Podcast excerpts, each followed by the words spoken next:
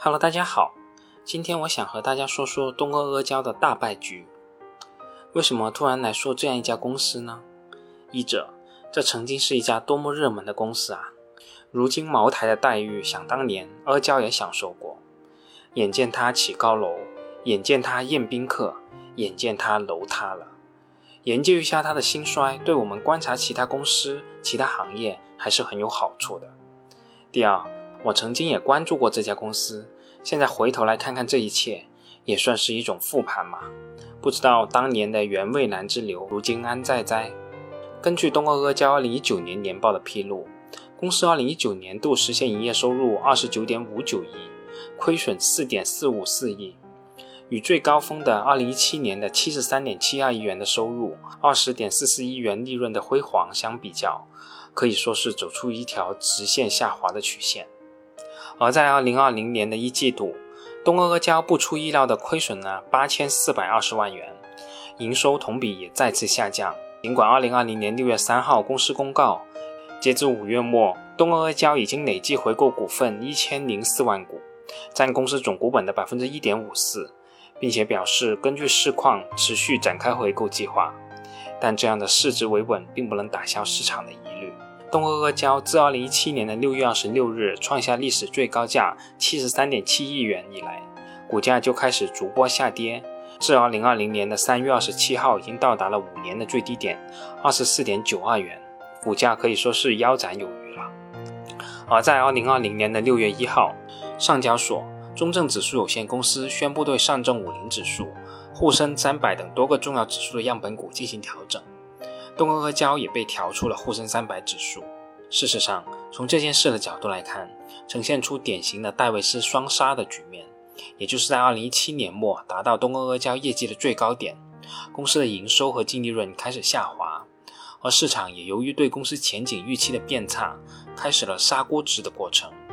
那这一切到底是怎么发生的呢？在产品没有爆出重大质量问题的情况下，为何东阿阿胶发生了这样一场大败局呢？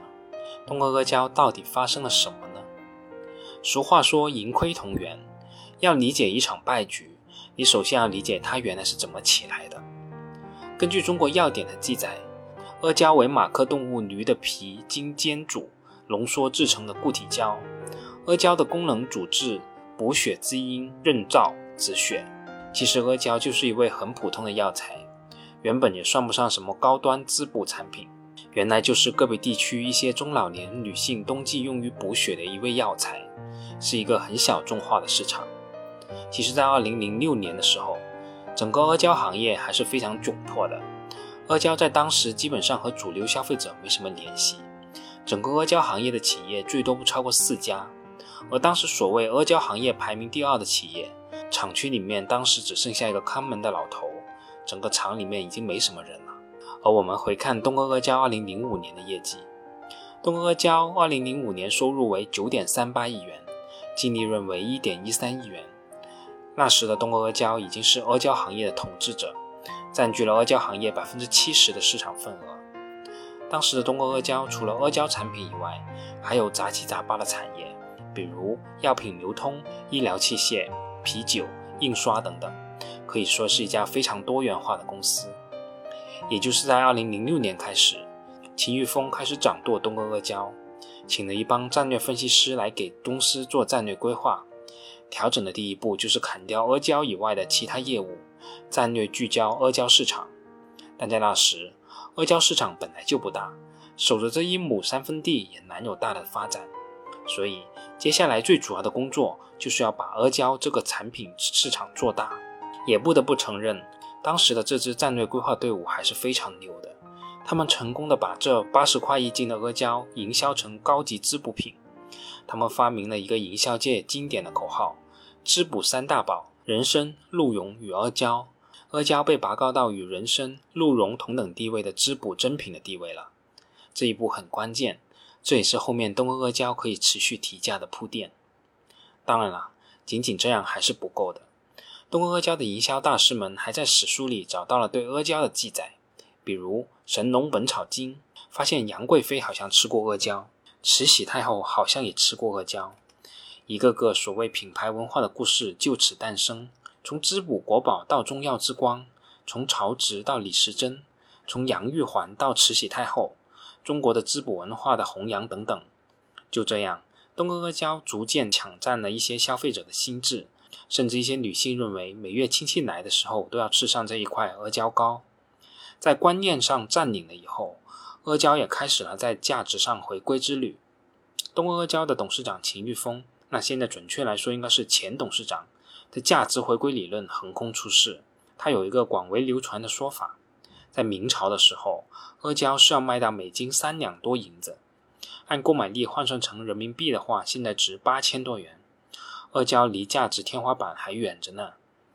于是我们就看到这样一幕：东阿阿胶从二零零六年开始年年提价，连续提价了十七次，甚至部分年份出现了一年提价两次的情况。年复合价格提升幅度达到百分之三十四，即使到了现在，东阿阿胶的价格已经在很大程度上回落了，单盒的价格也达到两千元一斤，也就是一千元二百五十克左右。这个价格也大概是二零零六年价格的二十倍，这个涨幅应该比起国内楼市来说是毫不逊色的。而相对应的是，从二零零六年至二零一八年。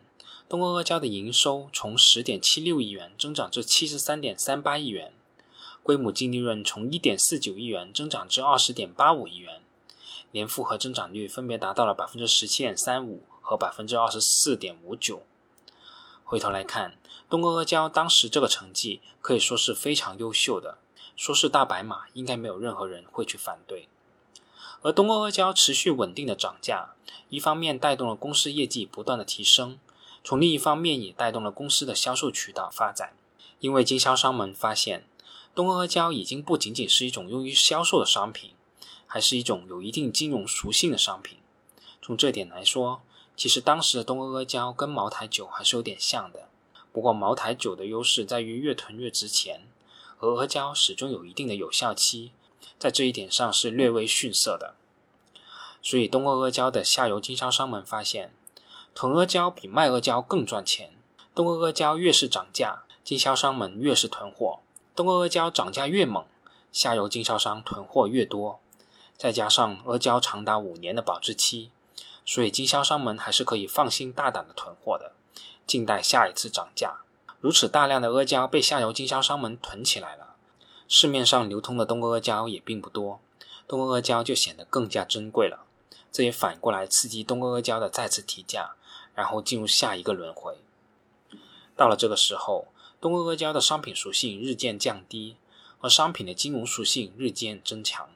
在这个长达十年的循环逐渐强化之下，东阿阿胶逐渐从消费品变成了金融产品。这里我们不得不又提起茅台来，好像一切都跟茅台是那么的接近。在这盘棋局里，关键的点只有一个：提价。当然了，持续提价的前提。你要能对这个市场完全进行控盘，茅台为啥能控盘呢？因为这个东西只能在他们那里产，别的地方你产不出来，即使你产出来了，也不叫茅台酒。那么东阿阿胶可以控盘阿胶吗？我想这个就是问题所在。东阿阿胶控不了盘，因为阿胶炒得再火爆，它还是阿胶，是一种商品。阿胶这个东西又不是什么黑科技，说白了就是点驴皮膏。即使你的文化故事编得再好，也改变不了它是驴皮膏的事实。所以阿胶市场的进入壁垒其实并不高的，甚至一些小厂杀头驴架口锅就能开干了。当东阿阿胶在市场上大发横财的时候，其他厂商开始眼红了，大批厂商开始涌入阿胶市场。先不论那些不知名的山寨厂，各种知名品牌老字号，比如同仁堂、九芝堂、胡庆余堂。福牌等等大干快上起来了。随着各大品牌大干快上，全世界的驴也开始遭殃了。大家发现驴皮根本不够用，满世界的找驴、杀驴、囤驴。驴这个曾经是劳动人民的老朋友，一夜之间快成了濒危物种了。这也是前几年东阿阿胶年报中各种强调囤了多少驴皮、养了多少头驴的主要原因。随着各大品牌低价阿胶涌入市场。东阿阿胶品牌的护城河被逐渐填平。前面我们也说过，东阿阿胶这盘棋局里，能够持续稳定提价是核心，也是这场游戏能玩下去的基础。所以东阿阿胶保持稳定的惯性提价是很容易的，但如果想降下来就太难了。经销商们不答应啊，仓库里还囤着好几圈的货呢。阿胶本来就是一个小众市场，高端市场可以说是小众中的小众。连续提价十年多的东阿阿胶发现自己走进了一个死胡同。随着阿胶市场参与的品牌越来越多，渠道也越来越混乱，消费者的转换成本基本上也没有。东阿阿胶产品的价格高高在上，只能用四十五度角来仰望，而各大品牌的阿胶。动不动就买一送一，消费者们就兴奋了。滋补国宝原来这么便宜，还是中华老字号，就选它了。东阿阿胶逐渐发现自己控盘能力逐渐被瓦解，而下游经销商们也开始发现，东阿阿胶竟然开始卖不动了。有价无市是所有金融产品崩盘前的前兆，而更可怕的是，东阿阿胶还是一种有保质期的金融产品，在原来的商业模式下。产品销路不通，提价的戏码就更加难以为继了。而下游经销商，他们原本就靠囤货盈利的，东阿阿胶涨价，他们囤货，中间的差价很大，可以达到每年妥妥百分之二十的收益，再加点财务杠杆，高收益低风险，这种生意上哪找啊？但是这个模式有个很大的前提，得终端能卖得动啊！如果终端出不了货，这一切都只是纸面上的富贵。东阿阿胶的困局在二零一八年就已经展露无遗了。当年的东阿阿胶的营收为七十三点三八亿元，同比下滑了百分之零点四六，扣费后净利润为十九点一五亿，同比下滑了百分之二点三二。看起来业绩下滑的幅度并不大，但这就是溃坝前的开始了。东阿阿胶这艘快速前进的列车突然间来了次急刹车，虽然车还没有翻，但一系列的改变开始发生了。东阿阿胶的经销商们发现自己原来守着的金矿，一夜之间成了烫手的山芋。